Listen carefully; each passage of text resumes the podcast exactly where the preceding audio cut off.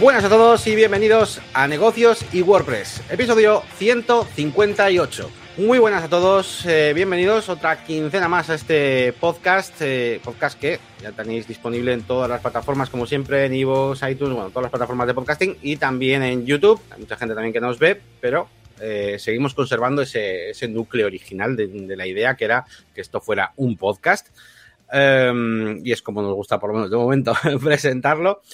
Y, nada, estamos ya eh, terminando el mes de julio, segundo, segundo podcast de este mes. Tras una semanita con un poquito de, de, calor, un poquito bastante de calor, ya aquí por lo menos en Bilbao, pues parece que la cosa se va relajando un poquito más.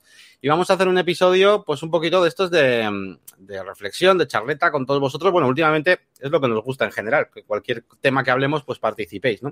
Y lo que vamos a hacer hoy es hablar un poquito acerca de eh, proyectos que rechazamos, incluso se mezcla un poco del tema de clientes que rechazamos, que son dos cosas distintas, pero, pero de eso va a ir la cosa, ¿no? ¿Cuándo? ¿Por qué? ¿Cuándo viene bien? ¿Cuándo viene mal?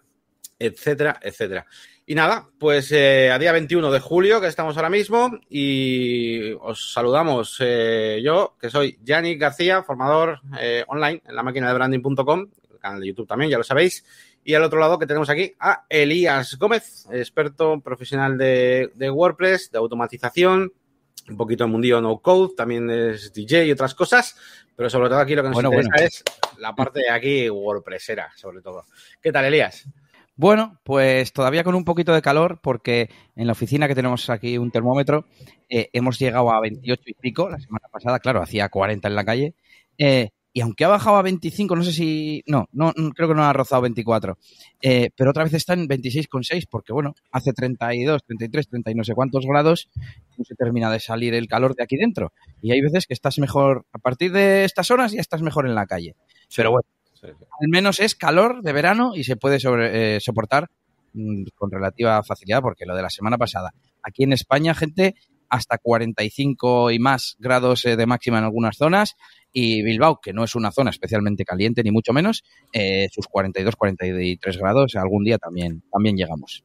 Pero bueno, no sé si me da más calor las declaraciones trimestrales de impuestos, que es una de las causas por las que no traemos tampoco muchas cosas porque hemos estado liados con temas de, de, facturación, de impuestos, de mandar información al asesor, etcétera, etcétera. Pero bueno, yo creo que alguna cosa sí tenemos, Yannick. No sé si quieres comentar ya. Eh, Negocios WordPress tenéis un vídeo nuevo para todos los miembros de la comunidad y es un vídeo eh, pues muy interesante, por lo menos la gente que lo ha visto ha parecido bastante interesante, que es acerca de los gastos del autónomo, ¿vale? Un vídeo donde, bueno, pues donde hablamos un ratillo acerca de todos los tipos de gastos que, que tiene un autónomo y luego además eh, hacemos entrega eh, de una hoja de cálculo, ¿vale? Google Sheet que he compartido para que podáis calcular vosotros mismos, pues, eh, eh, a partir de qué cantidad ¿no? de facturación, pues os empieza a merecer la pena el tema y podéis, podéis empezar, vivir. Y podéis vivir, ¿no? Podéis ahorrar. Y es que eh, haciendo los cálculos, yo iba a hacer lo típico de hablar de los gastos típicos de la empresa, pero he dicho, voy a mezclar también lo que es la vida en sí misma, ¿no? El alquiler,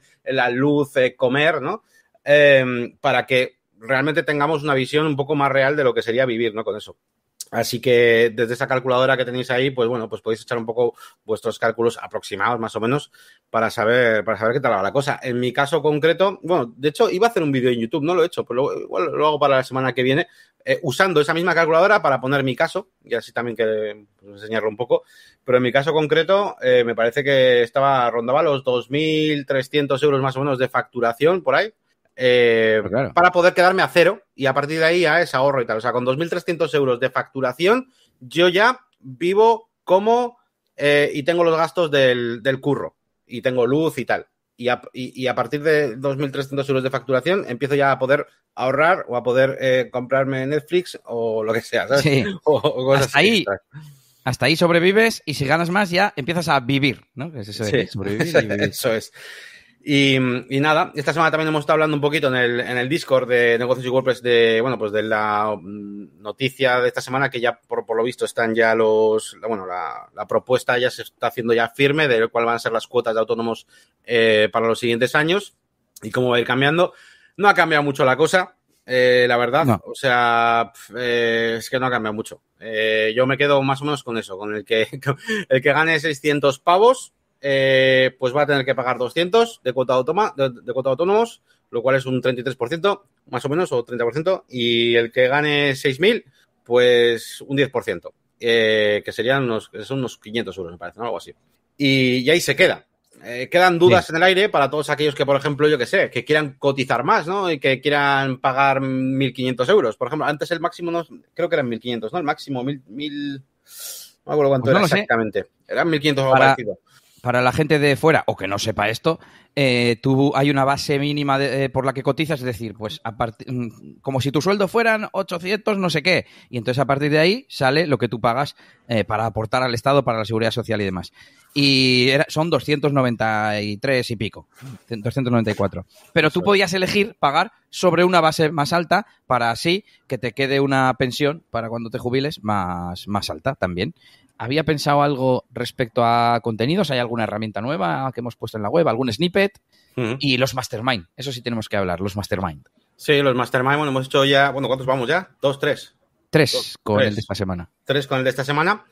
Eh, para el que no lo sepa, pues todos los que sois miembros de, negocios y WordPress, pues lo que estamos haciendo todas las semanas, de momento los martes a las, a las 5, aunque si más tarde queremos cambiarlo se puede cambiar, pero bueno, de momento los martes a las 5, estamos haciendo un mastermind donde básicamente pues nos juntamos aquellos que estemos interesados ¿no? en participar básicamente en contar pues la situación de cómo está nuestro negocio, eh, qué problemas eh, podemos estar afrontando y nos damos un poco de ideas entre todos y sobre todo nos ponemos una tarea para la semana siguiente, para así llevar un control. Y bueno, hay de todo, ¿eh? desde tareas pequeñitas, como simplemente, oye, mira, eh, necesito eh, que a partir de ahora ya, durante una hora cada semana, voy a trabajar en este proyecto, al menos cumplir eso. Bueno, pues ya es una pequeña tarea. Hay otras tareas más grandes, como por ejemplo, necesito definir mejor mi servicio de mantenimiento web y tal. Bueno, pues cada uno vamos avanzando, ¿no? Y estamos viendo incluso pues, proyectos muy chulos, muy interesantes, como el, plugins, con WordPress, muchas cosas. Así que está siendo, la verdad, muy, muy guay. Y poco a poco vamos puliendo. Sí que es verdad que las primera, la primera fue un poco así como caos. Eh, pero bueno, yo creo que la última ya vamos cogiendo el tranquillo. Además, he decidido que voy a, vamos a hacer eso de, al final, vamos a pasar uno por uno, en plan, venga, ponte una tarea para la semana que viene. O sea, Sí. Aunque, aunque sea pequeñita o grande, en algo tienes que avanzar en tu proyecto. Así que así nos vamos ayudando. Y nada, sí, aunque no guay. haya expuesto ningún problema, o sea, aunque no haya contado es. o pedido ningún consejo sobre algo en concreto, en plan, oye, algo que realmente tengas atascado o lo que sea, eh, pues por ejemplo yo, vídeos de YouTube que quiero hacer desde hace un montón de tiempo, pues me tendríais que decir, que ya me habéis puesto a deberes en otras cosas, pero eh, pues para la semana que viene o has publicado un vídeo o has hecho dos guiones o algo y yo decir, bueno, sí, es asumible, me, me, comprometo a hacerlo y eso te va a hacer que cojas un poco de inercia, ¿no? Pues un poco esa es la idea. Uh -huh. Pues vamos con ese tema en el que os explicamos cuándo, cómo y por qué rechazar proyectos de clientes. Bueno, pues vamos allá, vamos a hablar de, de rechazar proyectos de clientes. Vale, pues empezamos por el primer punto, ¿vale? ¿Cuándo podemos rechazar o cuándo ocurre esto de rechazar proyectos de clientes? Bueno, pues la primera de las situaciones es cuando existen límites técnicos del proyecto. Es decir, cuando viene un cliente y pues nos pide hacer una cosa y nosotros no tenemos la capacidad, ahora veremos porque también puede ser que tengamos la capacidad pero no queramos, pero esto es otra cosa, es cuando no tenemos realmente la capacidad de poder llevarlo a cabo técnicamente, ¿vale? Uh -huh. La típica cosa que solemos decir de esto lo tienes que hacer con una programación a medida, por ejemplo. Cuando somos implementadores WordPress y no somos programadores, pues eh, a veces se da mucho esta situación.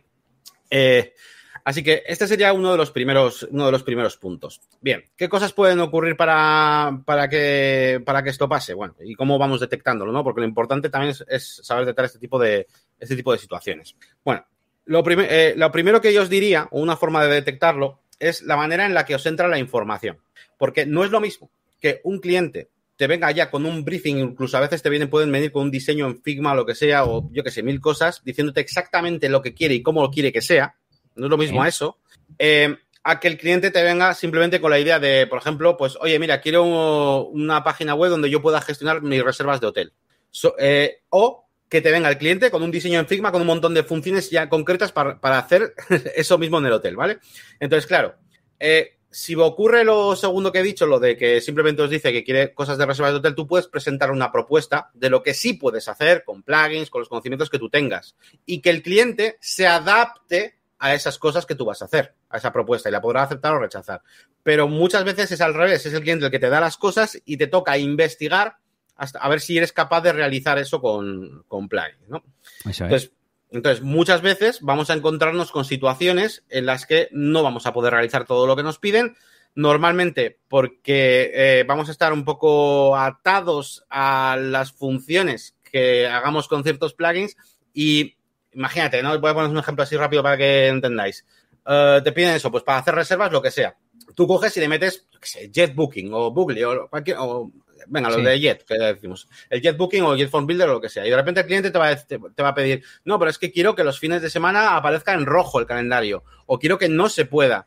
Eh, y ya tienes que empezar a pensar, "Bu, un plugin que sea compatible con el sistema que he montado ya en, en Jet, en JetBooking, y luego el Sí. cliente igual te puede añadir otra cosa y decir, no, no, pero aparte de eso quiero que sí que pueda añadir días concretos al calendario. O entonces se empieza a juntar muchas cosas y el hecho de no haberlo hecho a medida, es decir, el hecho de no ser un programador y de estar basándote en las herramientas que tienes del plugin, te hace pues eh, estar en un callejón sin salida, donde solamente te puedes atar a lo que haga tu, herramienta, ¿no? Eh, ¿Ibas a contar algo, Elías? Sí, que de hecho eh, ahí has puesto, eh, bueno, no sé cómo decirlo, pero que el que te da más detalles y te viene con un briefing o con algo más detallado, en realidad puede venir mejor de entrada, porque aunque no puedes proponer tú nada, pues ya ves directamente si llegas o no llegas y Claro. no te lo encuentras después. Eso también casi casi es parte de un punto que vamos a, a tratar luego. Eh, y otra cosa que iba a comentar es que, claro, mm, yo diría que hay dos, dos niveles de, de alcance de límite técnico. Y otra cosa, y son las cosas que no has hecho, pero que sabes que puedes hacer, y las que no has hecho nunca. Entonces, eh, si lo que, yo qué sé, yo por ejemplo, mm, ¿qué ejemplo te puedo poner? Pues yo no suelo usar eh, Jet Engine, pero sé, tengo muchos conceptos básicos de formularios, de contenido personalizado, etcétera, y si un día me dijeran, oye, eh, es que tengo una web con Jet Engine y tal, ¿me podrías poner un, un formulario precisamente de reservas? Diría, bueno, no lo he hecho nunca, pero estoy bastante seguro de que lo puedo hacer. Ahora, ¿me puedes conectar un CRM de no sé qué con PrestaShop? Eso ya se sale, porque no soy yo, no he tocado PrestaShop casi nunca, porque hay que hacer integraciones de programación que tampoco suelo hacer, etcétera, etcétera. Entonces, y esto, si me permites, se une un poco también con, eh, con una tercera cosa que es transversal a todos estos puntos y es lo necesitado, digamos, que estemos de, de- de conseguir clientes eh, o proyectos, ¿no? Y ahí ya cada uno tendrá que valorar hasta dónde estira o hasta cuánto se sale de esa zona de, de confort. Pero os recomendamos que nunca paséis a la zona negra esta de ves que es una cosa que no he hecho nunca, eh, puede que te presione el cliente, puede que te presione una persona intermedia, hay muchos factores y hay que tener mucho cuidado. Sí, claro. Has dicho tantas cosas importantísimas de las que podríamos hacer un episodio de cada una. Porque por un lado está lo que dices tú, tío. eh, hay veces que es, se puede hacer. Yo sé que se puede hacer, pero no lo he hecho nunca, imagínate, ¿no? O sea, eh, se puede hacer que cuando alguien suba un post eh, se cree un otro post ahí diferente con un número del, que en el título se genera automáticamente con un número. Sí, me da igual lo que me estás diciendo ya, pero sé cómo funciona la estructura de WordPress, sé que puedo meter mano ahí dentro y sé que se va a poder hacer. ¿Lo he hecho alguna vez? No, pero sé que se puede hacer, ¿no? Sí. Eh, luego, bueno, ese sería un tema, pero el otro tema que me ha gustado mucho, que es eh, lo último que has dicho que era, lo de... El dinero, si, si estamos muy necesitados, a ver hasta Ah. dónde estiramos ese Bueno. límite. Sí, eso y, y que te puede interesar menos también, ¿no? O sea, tú puede, a ti te puede salir mejor o más rentable hacer 30 webs, 30 landings de mierda, por así decirlo, que una super web de 50.000 euros, ¿sabes? Eh, igual te sale más a cuenta el otro porque ya estás especializado y prefieres buscar, prefieres perder el, el tiempo, por así decirlo, buscando clientes de esos pequeños que uno grande. Y habrá el contrario, también habrá gente que le interese hacer los grandes, los gordos, que también tienen sus grandes ventajas, eh, Claro. te dan muchísimo más, vamos, más eh, marca, imagen de marca, un montón de, cosas buenas te dan, a hacer proyectos pequeñitos. Entonces, también eso también te va a influir en aceptar o no aceptar, ¿no? O intentar enfrentarte a algo que pueda ser complicado. Lo que sí es verdad es que es lo que dicerías, que eh, no hay que, o sea, tampoco es, hay que ser, eh, vamos a solamente aceptar lo que tengo ya súper mascado, ¿no? A veces hay que enfrentarse a pequeñas situaciones, eh, joder, pues para poder evolucionar, ¿sabes? Hostias, Claro, claro. eh, pues no, no aprendes nunca. Si siempre haces lo mismo, eh, nunca vas a aprender cosas nuevas. O sea, es muy difícil. Y también el, el- mercado evoluciona. Hay que formarse, aunque sea algo. Cero, Claro. cero, cero, no se puede. Y de hecho, esto encaja también muy, muy bien y es muy importante con la estrategia, que es que es un punto que yo quería sacar, no sabía en qué punto, pero eso, eso que has dicho, Yannick, que, que mm, puede encajar con tu, con tu marca, o sea, con tu negocio o no, es dependiendo de a qué tipo de público te dirijas tú, como ha dicho Yannick. O sea, es súper importante que defináis vosotros de antemano a quién os queréis dirigir y luego será más fácil saber si ese es tu cliente o no.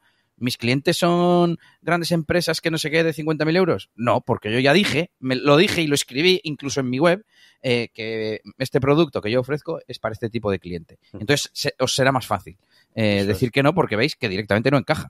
Eso es. Y, voy a añadir una última cosita ya a este punto. Eh, que es, em, bueno, Elías y yo, por ejemplo, estaríamos en un punto intermedio, o sea, no somos programadores a medida, pero podemos hacer muchas cosas a medida con, WordPress. Y, y, también quiero dejar, joder, es que tengo tantas cosas que decir.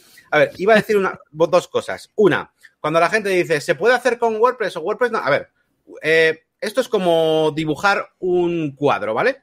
Eh, de un pintor famoso, no sé, imagínate, ¿no? Eh, puedes hacer con, o sea, puedes hacer con Photoshop un cuadro súper guapo, igual que un pintor famoso de no sé qué, Sí, pero la cosa está en el pintor, no en la herramienta, no en Photoshop. Pues WordPress es un poco lo mismo. ¿Puedes hacer en WordPress no sé qué aplicación, no sé qué? Sí, pero a medida, no usando plugins que te van a restringir. ¿Entendéis la cosa? Entonces, el hacerlo o no en WordPress da un poco igual. La cosa es meter mano tú eh, en hacer desarrollos a medida muchas veces, aunque estés mm. en un entorno de WordPress, ¿no? Si sabes PHP, puedes hacer lo que te dé la gana. WordPress, o sea, lo que te dé la gana. O PHP o JavaScript o mezclar todo lo que te dé la gana y tener una estructura en WordPress. ¿Qué más da? ¿no? En la parte de WordPress da un poco igual si haces WordPress sería como un megapack de plugins que te da usuarios, que te da autenticación, que te da interfaz con un backend. Es como, sería algo así. Pero si quieres, puedes no usar nada de todo eso. Evidentemente, si no usas nada, pues no usas WordPress pero por lo menos el sistema de login lo vas a utilizar, ¿verdad? El sistema de usar plugins lo vas a usar, ¿verdad? Eh, ¿Qué otra cosa se me ocurre? Mm, los eh, permalinks bonitos los vas a usar, ¿no? Son de WordPress. Sí, sí, la estructura, custom postal, tal, o sea, todo eso, ¿no?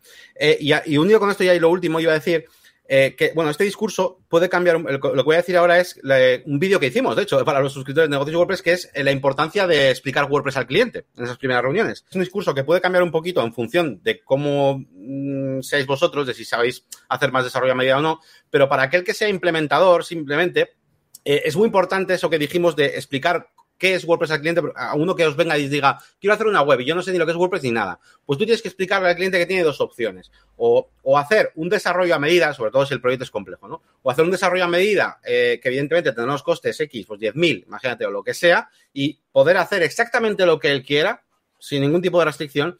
O bien, utilizar WordPress, normalmente más económico, pero se va a tener que adaptar a lo que pueda hacer el plugin hay una serie de herramientas para hacer webs de hoteles, imagínate, o de lo que sea, ¿no? Eh, o, tienes online, pues tienes el WooCommerce, tienes este y tienes este. Si de repente quieres hacer cosas muy raras, vas a encontrar un límite. Entonces el cliente se tendrá que adaptar a eso. Y a mí me parece muy buena opción eh, eso, que tú le digas, que seas tú al cliente el que le digas, mira, pues para tu negocio puedo hacer esto, esto, esto, esto y esto, y definirlo muy bien para que luego no haya problemas, ¿no? Entonces, esa parte de explicar al cliente, oye, tienes dos opciones, o a medida, o, adaptarte a, plugins, pues es importante a veces también de primeras para aquel que no sabe WordPress. No todo el mundo conoce WordPress, por supuesto. Y no sé si ha apostado sin querer, pero has vuelto al punto de inicio y ya cerramos este punto, que es el de tú hacer la propuesta al cliente. Está muy bien el, ya no es que tú le hagas la propuesta o no, pero siempre puedes contraofertar, no solamente decir, uy, este proyecto no le puedo hacer. No, lo siento, no, no lo hago. No, es muy importante mm, que no hemos matizado mucho cómo el cómo contestar a cada caso, pero bueno. Eh, y, y, una de las opciones en este punto es decir, bueno, no puedo hacerte esto, pero si te vale, igual podrías hacer esta otra cosa que yo sí puedo hacer y luego ya evolucionarás. Te va a salir más barato, así pruebas eh, la idea de negocio, etcétera, etcétera. Así que yo creo que ha quedado bien este punto. Vale, pues bueno, lo, vosotros que no sé qué opináis en general, si habéis, habéis sufrido esa parte de que os pidan una cosa que está por encima de, lo, de vuestras capacidades técnicas. ¿eh? De momento estamos en ese punto solamente. Ahora hablamos de otras, de otras situaciones en las que rechazamos, pero eh, no sé si nos os podéis decir si os ha pasado, si no, si hacéis un poquito lo que estamos comentando, eh, o incluso si lo deriváis, por ejemplo, no hemos comentado, ¿no? Pero también se, puede derivar igual a un compañero, tener un compañero que, un compañero, un conocido, un contacto que sea programador y que puedas derivar ese tipo de cosas, si os dedicáis a un nicho concreto. Bueno, hay muchas cosillas ahí que podéis hacer. Nos podéis ir dejando comentarios y yo me estoy acordando de dos casos. Uno. Te iba a decir si podíamos contar algunos, sí, nuestro. Dime. Dos comentarios. Uno en el que hay veces que un cliente o un socio o lo que sea te presiona y a veces de repente esa presión hace que dé frutos, ¿no? Como, no sé, qué símil poner, estaba pensando en el diamante, ¿no? Que con presión se, se forma y tal. Eh, pero claro, hay veces que, cuidado, te puede salir el tiro por la culata porque de repente hay factores que, que, no controlas, ¿no? Me acuerdo un proyecto Frankenstein que decíamos que tuvimos que meter mil plugins, no sé qué, y más o menos eran compatibles, pero mucho, mucho ojo. Y la otra cosita rápida que iba a decir es, alguna vez, claro, nosotros llegamos a hacer webs en PrestaShop, en Magento no. Eh, y ojo también con aprender muchas cosas nuevas porque al final puedes hacer eh, lo de quien mucho abarca, poco aprieta. Entonces, bueno, a veces es difícil buscar el equilibrio, tampoco te puedes cerrar, cerrar, cerrar y no aprender nunca. No, yo solo hago webs con, no sé, con JetEngine, o yo solo hago webs con Elementor, no solo hago con lo que sea, pero, y siempre está bien aprender, pero tampoco aprendiendo demasiado que no hagas más que recibir nuevo conocimiento que no apliques en tus webs, eso tampoco tendría sentido. Bueno.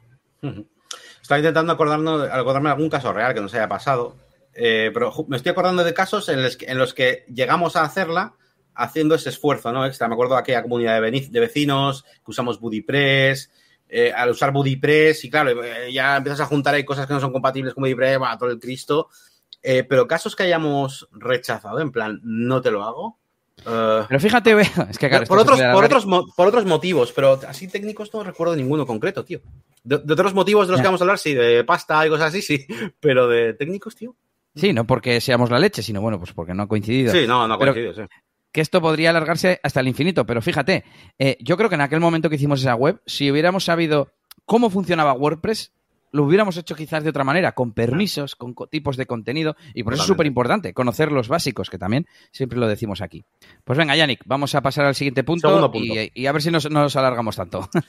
Vale, segundo punto. El segundo punto son límites presupuestarios del cliente, otra de las razones por la que podemos decir que no. Es decir, ¿esto qué es? Pues bueno, pues clientes eh, que no pueden pagar eh, lo, lo, que para nosotros es lo mínimo. Eh, y lo mínimo me refiero porque muchas veces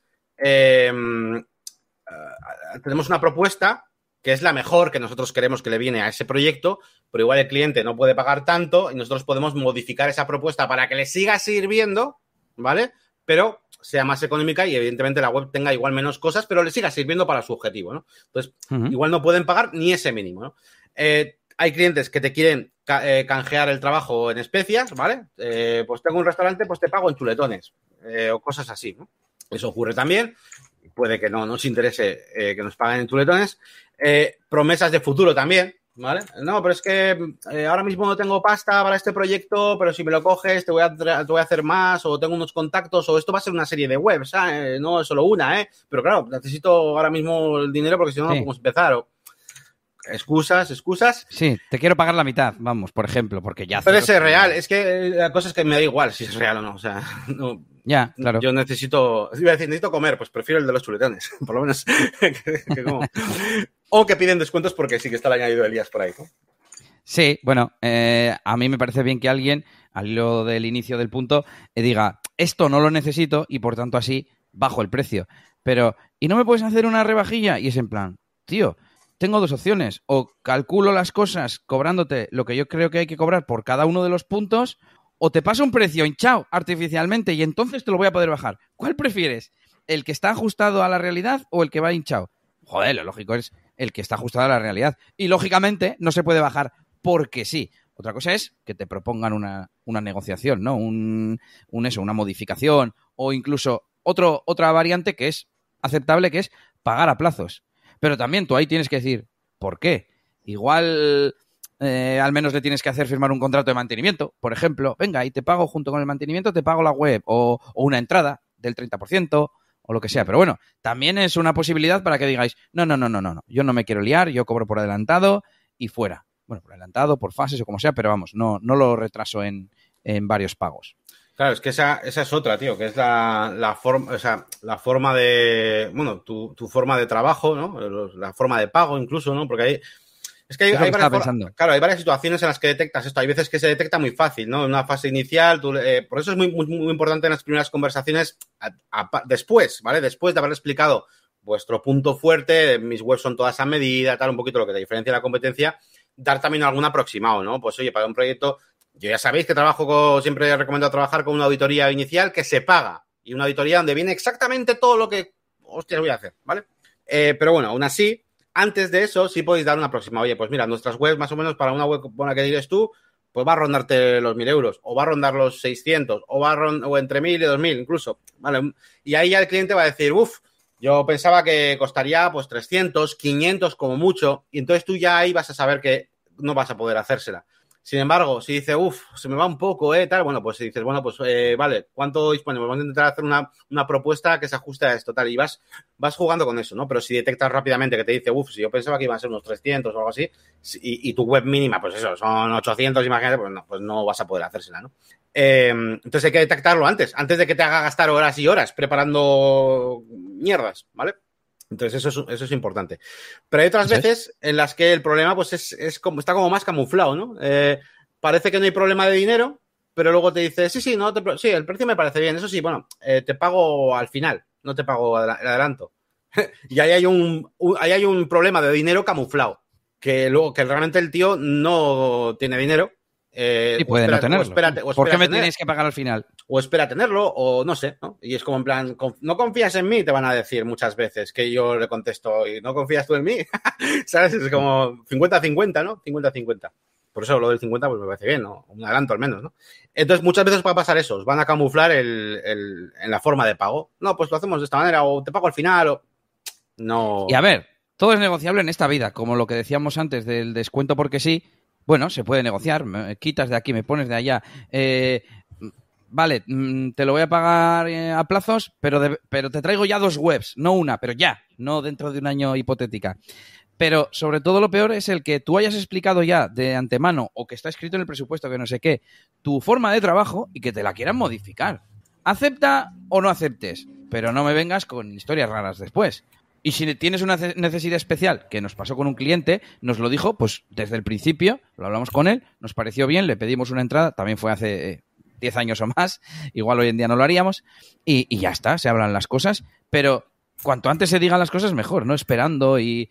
No puede ser que yo te mande un presupuesto que se especifican los plazos de pago, no sé qué, y encima, claro, igual al principio no hacíamos mucha auditoría, pero puede ser tener varias reuniones, no sé qué, y que de repente te diga, lo único bueno, te pagaría al final, no sé qué. Pues no, tío. Es que si no te puede pagar el, el adelanto, eh, como mínimo tiene muchísimas más probabilidades que el resto de, de, mortales de tener un problema para pagarte. O sea, obviamente, ¿no? o sea, si no, no, si no te lo pagaría. Y luego te iba a decir que eh, puede ocurrir, ¿no? Ah, pues que no tengo dinero ahora, tío, no sé qué. Bueno, no pasa nada, yo te espero. Yo te claro. espero. Yo te espero. si no voy a empezar hasta que me entregues el material y le adelanto. No te preocupes, te guardo el puesto. En cuanto tú me pagues, eres el primero. Imagínate, le puedes decir. Pues vale. Si además, hay otra opción y yo ya con esto no digo nada más. O sea, ¿por qué, por qué, es... ¿por qué tengo que esperarte yo a ti y tú a mí no? O sea, al revés, ¿sabes? Ya, ya, sí. Como... Que es, igual no necesitas una web de mil euros o de X, que no, si no la puedes pagar. Igual necesitas unas redes sociales que además las vas a poder llevar tú. Y cuando, cuando tu negocio crezca ya invertirás. No puede ser que quieras comprar algo que no, que no puedes pagar. Y no sé qué más iba a decir al respecto, pero bueno, si quieres podemos pasar ya al siguiente punto y leer comentarios o lo que sea. Sí, sí. Eh, joder, es que me dejas pensando, pero es que eso también es muy importantísimo, tío. He trabajado un poco eso con, con objetivos y decir a quien, a ver, ¿qué quieres? ¿Vender pantalones? Porque te has inventado un pantalón eh, para el verano, muy no sé qué, especial. Bueno, pues vamos a hacer no tienes dinero para una web, no tienes, pues venga, pues poco a poco, vamos a hacer un poco de publicidad, vamos a tal, eh, a ver si tal, a ver si vendemos tal, o lo que sea, ¿no? Vamos a montar la tienda en, en Shopify. Es, bueno, Shopify te sale más caro al final. Pero bueno, ya me entendéis, bueno, ¿no? Sí, que, que sí. es ayudarle al cliente, tío, y ya está, poco a poco. Eh, venga. Eh, iba con esto, iba con esto lo que iba a decir ah, vale. y me he acordado, que es simplemente que el que tiene dinero y está realmente invirtiendo en su proyecto, no te pone pegas para pagar. El que, ya no el que tiene dinero, sino el que es buen cliente, no sé cómo decirlo, solo me sale esa frase, ¿no? Y dice, sí, sí, te pago, pum, va, venga, para adelante. Que yo estoy a otras cosas, no estoy a regatearte, estoy a buscar clientes o a innovar o a, a crear productos, me, lo que sea, a crear el pantalón del verano. Y, y ya está. Yo creo que con sí. eso. Claro, creo que lo vea como una inversión, ¿no? Ahí, ahí, viene el tema de la gente que se hace webs porque sí, o porque se lo ha dicho su primo, o porque tiene una subvención y le han dado un dinero para hacerse una web, pero se la suda y. ¿Sabes?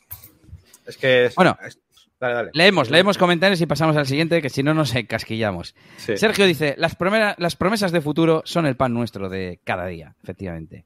Sí. Uy, no sé, me he saltado uno de Mario. Sí, eso es. Creo que, creo que sí. A ver. Ya había hecho la auditoría y Ah. estaba todo claro, pero el cliente fue viendo cosas por ahí y se fue emocionando. No sé si esto tiene solución. Eh, Eso es una de las cosas por las que, bueno, estaba de acuerdo Elías, porque yo creo que sí, pero por las que muchas veces hemos recomendado el, el trabajo, en vez de un presupuesto cerrado, por así decirlo, el trabajo continuo o por horas o lo que sea, porque vemos normal, lo lógico y normal es que te enteres de cosas nuevas para hacer en mitad de proyecto. No es, qué cabrón el cliente, qué tío más raro que de repente se encuentra cosas. No, normal. Hazte tú tu web. A ver si no se te ocurren cosas cuando lleves un mes trabajando. Joder, a mí todos los días se me ocurren cosas para mi web. ¿Cómo no se Claro. le van a ocurrir cosas nuevas al cliente que no tiene ni puta idea de páginas web? Es lo normal, tío. Por eso muchas veces trabajar en fases o por horas es lo mejor. O bueno, igual trabajas en presupuesto cerrado, pero le dices, bueno, pues tranquilo, vamos a hacer esto aquí y luego hacemos otro presupuesto, lo que sea, ¿vale? Pero no, no os mosquéis con el cliente porque es normal que se le ocurran cosas. Es- Está bien que se le ocurran cosas. O sea, está guay. Y bueno, evidentemente lo que nos fastidia es que quiera añadir cosas gratis. Y es, Claro. claro. eso es otra cosa. eso es otra claro. cosa. Eso es otra que cosa. quiera añadir, oye, se me ha ocurrido esto, ¿cuánto costaría? Bueno, eh, y, y la otra forma de preguntarlo es, eh, ¿tardaríais mucho en hacer no sé qué? ¿O se puede hacer no sé qué? Ya, pero dices pagando o sin pagar. Claro. Claro. Venga, pues pasamos al siguiente de Mario, que dice, este tema que estáis hablando es muy delicado, porque si uno baja los precios por captar un cliente, luego se corre la voz de que eres el de las web baratas. Muy buen punto, Mario. Sí, de hecho, bajar el precio implicaría cambiar la web, para mí. Cambiar el producto, El claro. producto, claro. claro. Y ya no es que seas barato, es que vendes otro producto distinto. Vende- ven- bueno. eh, tienes la capacidad de vender un producto muy barato. Eso muchas bueno, veces sí. lo hacíamos tú y yo muchas veces. ¿Cuánto vale una web? Entre 300 y 9000. Imagínate. Claro. Claro. No, no, pero una tienda online, bueno, pues entre 300 y 9000 depende. O sea, bueno, Sí, 300 o entre un poco corto, 600 y pero 9000. Sí. Claro. Vale, O sea, una tienda el- online empieza un poco más arriba. El tener la capacidad, ¿no? Y, el, y que luego el cliente te diga, o el típico cliente, es que to- si has hecho todos los pasos bien al principio no te pasa ya, tío. Pero el típico cliente que, es que me- lo siento, me voy con otra empresa porque es más barato que tú. Y de repente ves el presupuesto de la otra empresa y no es lo mismo, o sea, no es el mismo producto que el tuyo. El tuyo Claro. es mucho mejor. Y entonces tú le dices al cliente, no, no, si yo la mierda que te hace la otra empresa te la hago hasta más barato que ellos. Entonces, muchas veces es la comunicación y el coger decir al cliente, oye, te vale con menos, te vale con menos. ¿Qué- qué- te, importa más el gastarte menos y hacerlo menos que lo otro, que, la- que el valor que, que te estoy dando yo aquí? Son muchas cosas importantes, pero la comunicación, o sea, con el cliente, importantísimo. Dale, dale. Es que no me De nuevo. Mario, que está acaparando los comentarios, pero nos parece perfecto. 50% por adelantado y si no paga luego, pues a tumbar la web hasta que pague. Efectivamente. Y la otra opción es que, que sean dos fases, pero las dos por adelantado. Me pagas 150%, te hago el diseño y la instalación y configuración de WordPress. Me pagas el otro 50% y te termino las funcionalidades y el contenido, por decir un ejemplo. Eh, dice, caso real, y el mismo día pagó el otro 50% eh, luego de estar un mes detrás de él, diciendo que no tenía dinero. Bueno, eh, con el tiempo es que yo todo el rato pensaba, es que esto lo da la experiencia. Enseguida ves quién va en serio y quién no. Y siempre se acerca a el que te lo pone más fácil, el que mejor se comunica contigo, el que más implicado está, el que no sé qué. Pero bueno, también hay puntos intermedios. Venga, te- lee tú a Cristian. Dice Cristian, hay que hacer un buen uso de las caderas con los clientes. A veces el cliente que no puede pagar, a veces es el cliente que no puede pagarte, vuelve cuando lo, vuelve cuando lo tiene, el dinero entiendo, es preferible ser amable y cerrar la puerta que embroncarse. Sí, sí, a ver. eh, es que, ¿sabes qué pasa? Que veo tan difícil hoy en día que el estar en desventaja. O sea, si hacemos las cosas bien, es que es imposible estar en desventaja con el cliente. Es como lo del material. Eh, Si es que hasta que no me pagues el adelanto no voy a empezar y hasta que no me entregues el material no voy a empezar, o sea, con lo cual es imposible que me encuentre cosas raras porque antes de empezar voy a ver tu- tu- todo tu material. Es que es un procedimiento, tío, es seguir el procedimiento. Y luego más tarde que el cliente no te paga la segunda parte, pues no va a tener su web. Eh, Claro, ¿qué recomiendan hacer cuando el cliente ha pagado el 50% y, la, y a la hora de pagar da vueltas? Pues justo, ¿no? Estábamos en eso. A ver, el cliente ha pagado el 50%, vale. Eh, y entiendo que ha mandado el material y tú has hecho la página web. Entera, 100% del proyecto. Entera 100%, vale. Lo podríamos considerar un error, o no, pero bueno. Bueno, no, hasta ahí no. A ver, hasta ahí no. Si el cliente ha pagado el 50%, me ha dado el 100% del material, yo puedo hacer la página web entera. Ahí no, no hay problema. pero no Puedo se hacer- la doy, ¿no? Es que no la deberías hacer en un, en un sitio suyo. Deberías hacerla en tu propio subdominio. Ahí Eso está, para empezar. ahí está. o en local o en su, un subdominio, lo que sea. Y la web, una vez que la tienes terminada, haces las reuniones que te hagan falta con el cliente, se la enseñas en tu subdominio y en tus historias, la enseñas, haces los cambios, haces lo que te dé la gana, pero no está en su propiedad, ¿vale? Una vez que paga ya, entonces es cuando eh, se la entrega, le das las claves, las, incluso la migras al dominio final si es que es suyo, lo que sea, ¿no? Pero tienes, tienes que tener, eh, tienes que tenerla tú, tiene que ser tuya. Hasta que el cliente no paga el 100%, la web es tuya. Eso es. La otra opción es que, que, si tú le has vendido el hosting o el mantenimiento que incluye hosting, pues bueno, tú tienes el control, como decían antes, de tumbársela en el sentido de, pues no está visible en Internet. Eh, ¿Qué iba a decir yo? Así, que hay una vuelta de tuerca y es cuando dices, vale, sí, muy bien, no tiene la web, pero yo he trabajado el 100% y él solo me ha pagado el 50%. Eso solo tiene una solución y es cobrar por fases y siempre por adelantado. Primero el diseño, luego la programación y luego la publicación o lo que sea. Eh, sí. bueno, no sé, si, si son pues eso, 50 y 50, pues primero diseño y luego programación y contenido. Eh, claro, estás exigiéndole más al cliente y solo te lo puedes permitir cuando ya tienes un flujo de trabajo, etcétera, etcétera. Pero realmente es la situación más óptima, claro, es en la que nunca pierdes, como decía Yannick. Claro, claro. Pues eso, ¿qué, qué recomendaría? Yo nada, es que no, no, me hace falta hacer nada. Yo me quedaría ahí sentado trabajando y buscando más clientes. No pasa nada. Que no me, no me pagues. Pues ahí está. ¿Qué voy a hacer? ¿No voy a amargar la puta vida? Hombre, me enviaré los recordatorios que hagan falta, ¿no? Pero nada más. Es que... Venga, Pipan, Cristian, exacto, es la maduración que el cliente tiene sobre su proyecto. Eso dicta si tiene dinero. Y, y, al hilo de que decía Yannick antes de si se lo hace por capricho, por no sé qué, tal. Realmente, lo lógico sería hacerla cuando ya pues ves que tu negocio funciona o por dinero para invertir, evidentemente. Pero suponiendo que vas invirtiendo según vas ganando, tendrías que invertirlo cuando ves, vale, mi negocio parece que funciona, facturo X al mes que me permite pagarme una web. Es juntado el dinero suficiente. Venga, rápido, rápido. Eh, Mario dice, los clientes que vuelven por irse con uno barato son los mejores, porque luego confía en ti un 100%. Lo malo que el primero se te marcha y da rabia, pero bueno. Yeah. Eh, para tumbarle que te pague al mismo día, dice Mario. Y eh, Daniel. Y Daniel, por último, para ti, ya. Este, ¿y hasta cuánto tiempo mantendrían un proyecto ya en desarrollo casi terminado, que está detenido y que, y que pagó el 50%? ¿Uno debe informar estos temas de plazos? Sí, sí, nosotros lo hacíamos en el presupuesto, no me acuerdo cuánto, cuánto poníamos, pero en plan, me parece que no sé si voy a estar dos meses. Si en dos meses. Me no ha venido un mes a la cabeza, pero. Un bueno, mes o dos, no, no me acuerdo cuánto era. Eh, de hecho, teníamos hasta. Esto ya al, al, para el cliente era algo así como un mes, ¿no? O dos meses, pero para nosotros internamente teníamos como un recordatorio no sé cuánto tiempo, segundo recordatorio y al tercero ya era como en plan, tu web. Y si quieres recuperarla, te cobro. Te cobro como si. Sí, le poníamos una especie de multa, sí. Eso es. es ahora quieres volver a tomar el proyecto. Bueno, es una multa porque no es lo mismo, y esto lo entenderéis todos, eh, por supuesto. No es lo mismo eh, continuar el proyecto después de, tres, de dos, un par de semanas que lo has tenido parado a después de tres meses, imagínate. No me acuerdo yo ni de los CPTs que tenía, ni de cómo dice nada, tío. O sea, tengo que retomarlo. Entonces, esa multa para nosotros tenía un poco de sentido con eso, iba relacionado con eso. En plan, tengo que reabrir tu proyecto, empezar a mirar cómo estaba todo hecho, actualizar todo, porque igual tengo que, actualizar un montón de mierdas. Evidentemente había una, una multa por eso. Y no me acuerdo del tiempo, yo creo que eran uno o dos meses, pero bueno, desde luego está definido, ¿eh? En el presupuesto estaba definido. Sí, sí, hay que ponerlo. Claro, lo ideal es que os firmen ese presupuesto, contrato, que es la palabra realmente correcta, el documento correcto o adecuado. Pero bueno, al menos que esté informado. Luego está eh, la ley del más fuerte, que te va a denunciar porque no le devuelves 500 euros o porque no le terminas la web. Si además es en plan, págame y ya está. ¿Qué me te estás contando? Venga, último mensaje antes de continuar de Dave.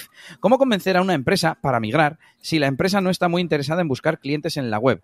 Perdiendo muchos clientes. Su página está hecha en Win y en el 2019 sin actualizar. ¿Será Wix y se refiere a migrar de Wix a WordPress? Bueno, pues Puede esto sería ser. un poco off topic, ¿no? Respecto a- al tema de hoy. Pero bueno, básicamente, para decir rápido, eh, te tienes que convencer de que la web va a servir para algo. Si no va a servir para nada, si tú no eres capaz de hacer una web que le vaya a servir o dar ningún beneficio, no tienes que, no tienes que migrarle porque no hay nada que migrar. Depende de otro servicio. Pero si eres capaz de decirle, oye, tu web no te la suda y no haces nada con ella. Yo soy capaz de hacerte una web y que vendas más. O, y que tengas mejor imagen de marca o lo que sea. Cualquier cosa que él vaya a apreciar, ese valor es el que tú vas a cambiar por dinero. Tienes que hacerle ver que hay un valor en la web que tú vas Eso a hacer. Si, no- si no, no. Claro. Venga, Yannick, que llevamos 58 Venga. minutos. Tercer Eh, punto, ¿no? Vamos con el tercer punto. Límites de conocimiento tecnológico por parte del cliente. Explícanos esto, Yannick. Bueno, a veces eh, esto ya es problema del cliente más que del proyecto. ¿eh? Eh, son clientes con los que no podemos entendernos. Yo de estos he vivido unos cuantos. Y Sí, tú, tenido, también. sí. Y tú, Sí, y tú, hemos también. esto es difícil darte cuenta al principio, pero son clientes que te hacen perder muchísimo tiempo y que además se junta con que no suelen saber valorar tu trabajo, ¿no?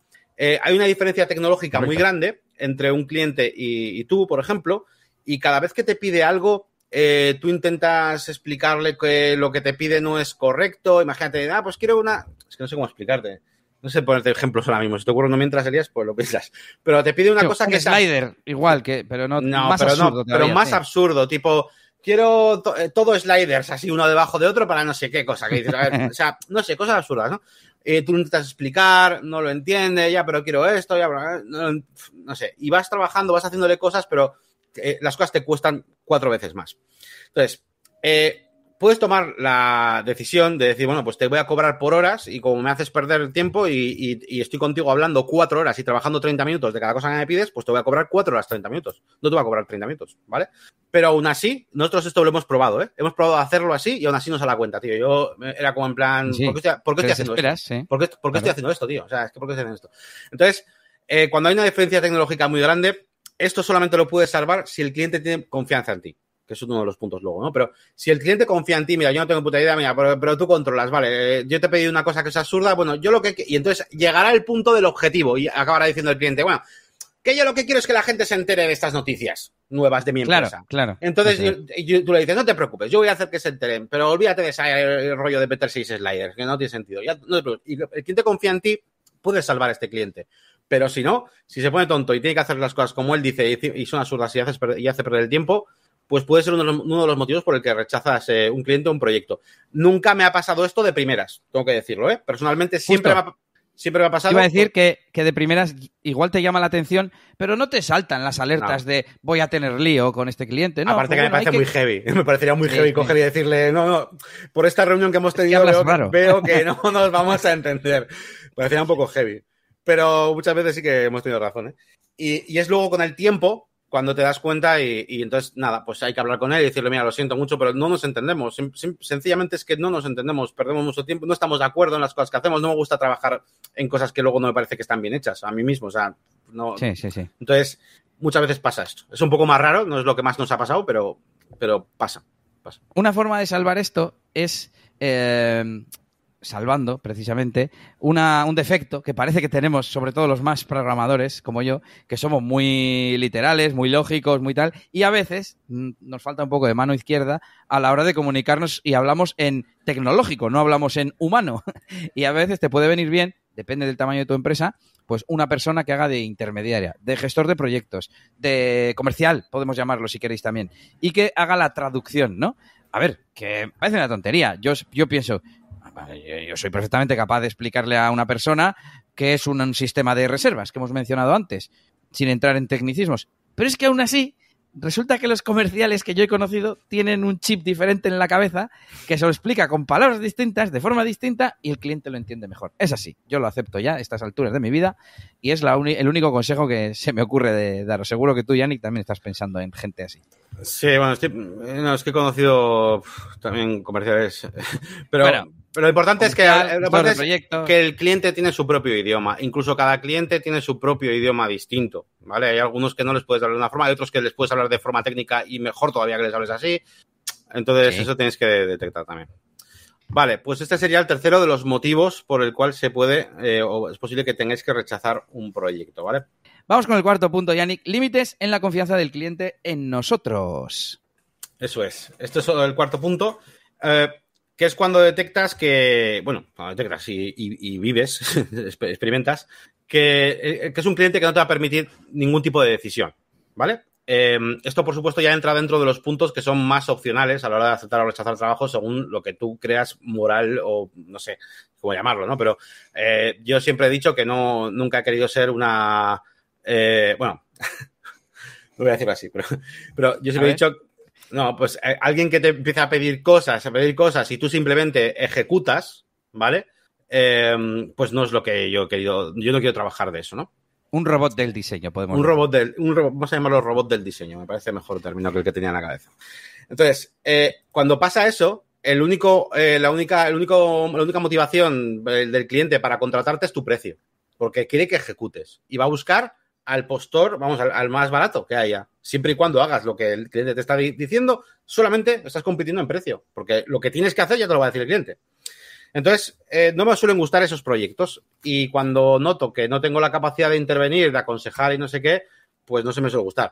A veces me he encontrado con un cliente que era un experto en, no sé, en diseño o lo que sea. En marketing. bueno, que normalmente suele tener pocos conocimientos de diseño web. Y, no, Claro, y por claro. ejemplo, soy todo un experto en diseño y te entrego cómo tiene que ser la web, eh, pero te la entrego solamente en la versión desktop. Cuando el 90% de los usuarios de tu tienda online es desde móvil, por ejemplo, ¿no? O sea, sí, sí. entonces, bueno, podemos entendernos, entiendo que me puede dar recomendaciones, yo las acepto, pero estamos hablando ya de clientes que, que no, que no te dejan maniobrabilidad. Entonces, en, esos casos y que no, hay- no confían en ti, pues yo para mí también sería uno de los motivos por el que rechazaría ciertos proyectos. Yo voy a decir que sin querer me ha re- no sé si es que me han venido algunos clientes a la mente, pero que mm, este suele coincidir con que tiene algunas de las otras razones que hemos ido comentando. Pero nos vamos ya directamente con, con la quinta. Límites en la comprensión o comunicación por parte del cliente. Y es Sí. lo que viene a ser el, eh, los límites de conocimiento tecnológico. Pero es que no es lo mismo, ¿eh? O sea, aquí yo, que este punto lo he puesto yo, era más, no desde el punto de vista tecnológico, sino, yo qué sé, que tienes una reunión y llega tarde. Como poca profesionalidad, poca que te habla, que, seriedad, te, que no que te le respeta apetece eso. hablarte todo el rato por WhatsApp o que yo que sé qué cosa rara, que sí, o que te corta, mira, que te corta todo el rato en hablar, no tiene nada que ver con el desconocimiento tecnológico, con que no se vaya a saber explicar, que por cierto no he dicho antes que me estaba acordando de un cliente que nos mandó el contenido preguntándonos por el número de fax. Y no, no le dijimos que no teníamos y nos trajo un collage. No, había hecho un collage en papel de lo que él quería como si fuese una manualidad del colegio, ¿vale? A partir de ahí aprendí el chiste de eh, no, es que aquí donde estoy no tengo fax. ¿Y dónde estás? En el siglo XXI. no sé si ya he hecho este chiste aquí, pero bueno, sí, vale, creo que lo he definido bien. Era más des- desde, el punto de vista de, yo qué sé, o alguna, ya el límite sería faltas de respeto, en plan que, yo qué sé, ¿no? Que te insulte o que no sé qué decirte, ¿no? Que te grite, por ejemplo, que te grite Sí, por sí, teléfono o cosas así. A esos hay que cortarles rápido y decirles un poco lo que decíamos antes. Oye, no, creo que no nos vamos a, a entender, mi forma de trabajo no es compatible con, con la vuestra, tal. O que sean unos gilipollas, o sea, directamente, o sea, es que hay que decirlo, yo he encontrado un montón, no, muchos no, pero a veces sí, tío, a veces hay gente que es idiota y que tiene un aire de superioridad y yo lo siento por el sector, pero me ha pasado mucho, por ejemplo, con médicos, me ha pasado con, no, hay, de- hay determinados sectores que ahora ha sido casualidad, de todo, no, no me ha pasado con médicos, era por poner un ejemplo porque sí que me estoy acordando de, de uno concreto que, que era médico, ¿no? Pero te hablan como si te estuviera haciendo el favor de tu vida en cada palabra que te dicen, ¿sabes? Y, y, y eso al final eh, quema mucho, porque, porque eso luego se traslada a todas las cosas que hemos hablado. ¿eh? Se traslada a que cuando te pide cosas no quiere ni tu opinión ni nada, haces lo que yo te mande. eh, se traslada a tú no sabes, porque es que a mí me ha dicho no sé quién. Se traslada a yo tengo toda la pasta del mundo y le, y la invierto en lo que yo quiera. O no sé, o sea, hay gente, tío, que es muy tonta. Y a veces eh, es un motivo para también para rechazar a un cliente. No, no lo hemos comentado porque es un poquito lo más difícil de explicar, ¿no? Pero, pero también pasa. Yo lo pondría ese sexto motivo, ¿no? Que hay veces que dices, no, me lo siento, no, no quiero trabajar contigo. O sea, y lo, eso me ha recordado con lo, de- lo de que te gritan. Yo he visto, yo, yo me he encontrado con clientes que te gritan y hablar mal como si fueras. eh, pues es, bueno, es que de hecho me lo han llegado a decir directamente. Sí, como ¿eh? si fuese tu subordinado. En plan, ¿tú, que- en plan, ¿tú quién eres para tal? No sé qué. Yo, o sea, cosas tipo, pues estamos de uno a uno, tío. Estamos de uno Sí, a sí, uno. sí. No soy tu, no soy tu esclavo, ¿vale? No Eso es, tú me das dinero, pero yo te estoy entregando otra cosa a cambio. No es que. Claro, pero ¿sabes qué pasa? Que mucha, hay mucha gente, la- eh, mucha gente no, bueno, ya sabemos, ¿no? Pero hay Sí, gente que sí, es- bueno. esta gente estúpida que estoy Algunas hablando, personas. que además, en cuanto ve que la debilidad de otra persona, en cuanto ve que igual estás solo, que estás empezando, que no eres un, no tienes un gran estudio, no tienes un gran local, ya sabes que te puede apretar mucho más. Es igual que muchos jefes. Es que, en cuan- eh, que se aprovechan del, del- del- del poder que ellos saben que tienen sobre ti. Yo sé que tengo más dinero que tú, que tengo más capacidad, y yo sé que tú me necesitas a mí mucho más que yo a ti. Ya. Y eso, hay gente mala, es que hay gente mala que Sí, sí. lo aprovecha. Sin más, no me quiero meter con eso, porque no, no ha pasado muchas veces en la vida, pero ha habido tres o cuatro personas que me he encontrado, malas personas, que he decidido no trabajar con ellos por, por eso. No por ningún motivo de los anteriores, sino porque eran malas personas, tío. Punto. Continuamos con los últimos, eh, una especie de anexo, Extra, otros, sí. otros extras, eso es, que tenemos. Por ejemplo, motivación del proyecto. Claro, te puede molar o no te puede molar. Eh, por ejemplo, ahora está muy de moda el no code y uno de los compañeros que tengo en Cobardes y Gallinas dice que uno de los motivos grandes por los que se unió al, al equipo es que estábamos haciendo algo distinto, integrando herramientas, no sé qué, no sé cuántos, y que eso le molaba. También es algo que no es muy habitual, es eh, suscripción mensual eh, site, digamos, pero de comida a domicilio, en este caso de huevos. Bueno, que le motivó el proyecto. Entonces, claro, si no os motiva el proyecto, es, si no os motiva especialmente, me refiero, ya no es que es de asco, pero si no os motiva especialmente, quizás os estáis comprometiendo durante uno, dos, tres meses o el tiempo que sea a un proyecto para mm, no disfrutarlo, vamos a decir, y que además te está quitando la oportunidad de aceptar otro que te guste más. Aquí podríamos hablar también del decir que no, encontrar tu cliente ideal, etcétera, etcétera. Pero bueno. incluso que no tenga ningún ninguna repercusión, ningún beneficio para tu marca, ¿no? Eh, tú, por ejemplo, ¿cuántas veces nos ha pasado también? Eh, oye, ¿me imprimes esto? O no imprimir en tu, en tu, impresora de casa, pero aunque sea, oye, ¿me imprimes estas mil tarjetas de visita? Toma, tengo el diseño. Y siempre no soy una impresora. Y no, o sea, y no no soy una imprenta y aparte no me, no me estás haciendo nada, porque si me viene... No doy ningún valor. No me, es que no me das ningún valor, no, no voy a poner, poner, nada en portfolio, ¿sabes? No voy a poner en portfolio eh, eh, el, el, email que le envié a, la, imprenta. Ese es mi trabajo. Entonces, hay muchas veces que, que no aporta nada y dices, mira, pues es que este tipo de trabajos pues no he decidido no realizarlos, ¿no? Entonces, bueno, claro, también depende cómo andes de pasta. si andas jodido de pasta y viene alguien y me dice, oye, ¿me imprimes esto de 50.000 tarjetas de visita? Aunque la tengas que subcontratar, pues, pues lo coges, pues porque sí, anda mal de pasta. Pero. Me he acordado, Yannick, de un. O sea, de un proyecto que me motivaba, pero lo rechacé por uno de los puntos anteriores. Pero antes no me he acordado del ejemplo, así que lo cuento ahora. Y es que yo le pedí información a la persona dos veces en dos emails distintos y no me lo contestaba. Y era en plan, tío, estamos negociando, estamos hablando, y no le veía implicado o, o no me lo quería decir. Y Claro, es, a ver, es muy sutil y también era pues porque no tengo mucho tiempo, estoy ya en mil cosas y tampoco me iba la vida en ello, ¿vale? Y cada uno tiene sus situaciones. Pero no me dio buen rollo, no mal rollo, pero tampoco sentí feeling, digo, no me va por buen sitio este, esta conversación. Y al final, con el tiempo, es que, uno, vais a detectar vosotros con quién encajáis mejor o si el proyecto os mola o no, y es que no te va a hacer falta ni rechazarlo. Yo no tuve que decir que no.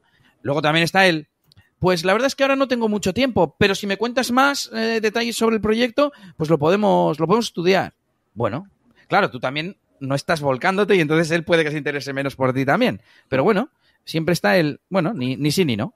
Hay que conocer eh, a las personas, es muy importante, tío. Yo muchas veces, o sea, yo hay personas en las que haría cualquier proyecto, con las que haría cualquier proyecto, ¿entiendes? También, claro. O sea, yo con Elías, eh, cualquier, imagínate, cualquier proyecto digital, yo haría cualquier proyecto digital con Elías no me, me, importa un huevo de que sea, para que me entendáis un poco, ¿no? Por donde los tiro. Entonces, muchas veces pasa un poco eso, que, que ves al cliente, ves un poquito de qué va el rollo y, por, y puede que la idea esté súper bien o el proyecto esté bien, pero dices, pues que aquí vamos a tener problemas, o al revés, ¿no? Entonces, la persona también hay que mirarla un poco. No es solamente ahí técnicamente, no somos una máquina, como decíamos, no somos un robot del diseño, ¿no? Que ejecuta cosas. Y de hecho, estos dos comentarios me enlazan con las otras dos que quedan y las voy a decir muy rápido. Una, falta de tiempo, he dicho yo, ah, porque también yo estoy a muchas cosas, etcétera, etcétera. Hay veces que por el dinero, volvemos a que quizás estás condicionado por el dinero, eh, quizás aceptas más de lo que puedes, o incluso por la motivación, te mola mucho el proyecto y lo aceptas. Y puede ser un error si luego estás saturado, te genera estrés, cometes fallos, etcétera. También esto es cuestión de gestionarte bien la agenda, que no es fácil, y, y, hay veces que tienes que decir que no, no, no puedo, pero podría, imaginaros ahora, pues podría en septiembre, después de las vacaciones, porque estoy terminando unos proyectos y tal, por ejemplo. Es que iba a decir una cosa que me he acordado por lo de la falta de tiempo, que es una de las razones normales de, las, de esto, que es eh, porque tienes una cola de trabajo y el cliente dice lo, quiero para la semana que viene. A veces tienes que rechazarlo porque no te queda otra y le tienes que decir al cliente, no, es que vas después en la cola y o te cobro muchísimo más o lo que sea, o incluso a veces no puedes directamente porque entonces implicaría retrasar otros proyectos, igual no estás dispuesto a hacerlo. Entonces me ha recordado también ese caso, que lo solemos comentar además en otros vídeos de, la, web, y puede ocurrir que no, no, puede, no, no, sea posible realizar ese proyecto porque ya tengas otros clientes anteriores. Y hablaba Yannick de gente que te enrolla más o gente que te enrolla menos y bueno, pues una pista puede ser que hablen mal de otras personas, pues del sector, lo que sea, o de otros profesionales. Estoy recordando ahora mismo, me estoy viendo sentado a una reunión de, esos, de esas que fuimos a una empresa de un polígono y tal, y porque los anteriores desarrolladores nos dejaron tirados y no sé qué y no sé cuántos, y luego con el paso del tiempo dices, pobrecillos los desarrolladores, porque ves que luego lo normal es que pues los clientes que tienen menos conocimientos estén mal interpretando la situación, vamos a decir, ¿no? Y es como, joder, vale, tienes esa sensación, pero no me lo digas, di que necesitas cambiar de desarrollador y ya está, no sé. Bueno, sin más, hay como coletilla. No sé si tienes ahí alguna reflexión final. Que me estaba acordando de ese caso y a mí me ha ayudado mucho el, encontrarme clientes que digan eso para darme cuenta de que normalmente solía, o sea, no solía tener razón el cliente y para darme cuenta de y preguntarle si por qué pasó eso y luego decir yo, ah, pues que yo también tengo esta norma así, ¿eh? A mí también me tienes que pagar el segundo aprendizaje adelantado, o a mí también no sé qué, o a mí también me tienes que dar primero el material, ¿eh? O yo no te voy a dejar hacer esto tampoco cambios porque sí, ¿eh? Entonces, está bien que, que, si os pasa eso, preguntéis por qué. ¿Por qué se marchó el, otro diseñador y dices, ¿por qué tal? ¿Qué pasó? pues eso. Eh, reflexión final, nada, que, que yo os animo a que siempre que veáis algo de luz en el camino, eh, aceptéis el proyecto, porque si veis algo de luz, pues bueno, vais a, vais a aprender y además, bueno, pues eh, eso, vais a aprender básicamente. Pero que tengáis cuidado y no, sobre todo que no repitáis los fallos. Ahí está, es lo que iba a decir yo. Podéis hacer lo que os dé la gana, aceptad todo, y ya está. Yo es lo que os digo, vais a aprender mogollón de cosas si aceptáis todo. Eh, lo, que, lo que no hacer vais a aprender. Pero no repitáis el fallo. No confiéis en, bueno, eso nos pasó una vez, pero no, seguramente no pueda pasar más veces. No, normalmente cuando te ves un problema de estos, vuelve a pasar. Es como lo de antes de, lo del dinero del cliente. Si el, si el cliente no tiene un problema económico, ¿por qué no te iba a pagar el adelanto? O que espere tres meses a que tenga el dinero y te pida la web. Pero te la ha pedido ahora, no te la ha pedido dentro de tres meses cuando ya tiene el dinero. Ya hay algo que no encaja, tío. Entonces, las probabilidades de que haya un problema son grandes. Entonces te la estás jugando y vas a, muy probablemente vas a tener un problema. Entonces, ya iréis aprendiendo. Sí, en esto de los negocios en general, ya no solo con aceptar o no clientes, siempre que os pase algo, pensad a ver, es una obviedad. Cuando tengas un problema, piensa por qué te ha pasado y, implementa algún método de prevención, ¿no? Pues yo qué sé, voy a pensar, es que a nosotros se nos han quedado webs sin terminar porque no mandaban el contenido. Bueno, pues quizás una norma podría ser siempre, siempre, siempre en todos los proyectos voy a meter 200 pavos de un copywriter para que me haga los, los textos y después los corrija porque el cliente los va a querer cambiar. Y ya está. Y puede ser una norma para evitar eso. A ver, si solo os pasa una vez, igual no. Y depende de la gravedad del, problema. Pero bueno, cualquier cosita de las que hemos comentado hoy, ¡pum! Modificación de presupuesto o modificación de forma de trabajo, porque hay cosas que, mm, no sé, una auditoría previa o una reunión presencial o lo que sea, pues no tiene que ver con, con poner una condición en un papel, sino con cambiar tú tu forma de trabajo. Eso es. Bueno, pues nada más. Hasta aquí el tema de hoy. Esperamos haber, bueno, pues puesto sobre la mesa diferentes situaciones que puede que os ocurran eh, y que no las veáis como algo raro, por lo menos que estéis un poco más preparados, si en el caso de que no se haya pasado. Y, nada, pues desde aquí mucho ánimo a, todos los que los que estáis pagando la cuota de autónomos y todo eso. Y, y, nada más, tío. Yo por mí ya, las nueve de la noche. Si queréis aprender más, como no, hay que hacer el CTA. Eh, apuntados en negocioswp.es. Vamos a ir subiendo vídeos cada semana y cosas en el, en el Discord. Vamos a crear un canal nuevo, por cierto, de actualidad, que tengo yo muchas ganas, que a mí siempre me va a estar al día y comentar temas de actualidad. Y los Mastermind, que acaba de comentar Yannick, para ayudarnos entre todos. Así que ahí tienes todo lo que necesitas para mejorar tu negocio en comunidad. Así que hasta la semana que viene. No, dentro de dos. Dos, dos semanas. dentro de dos semanas.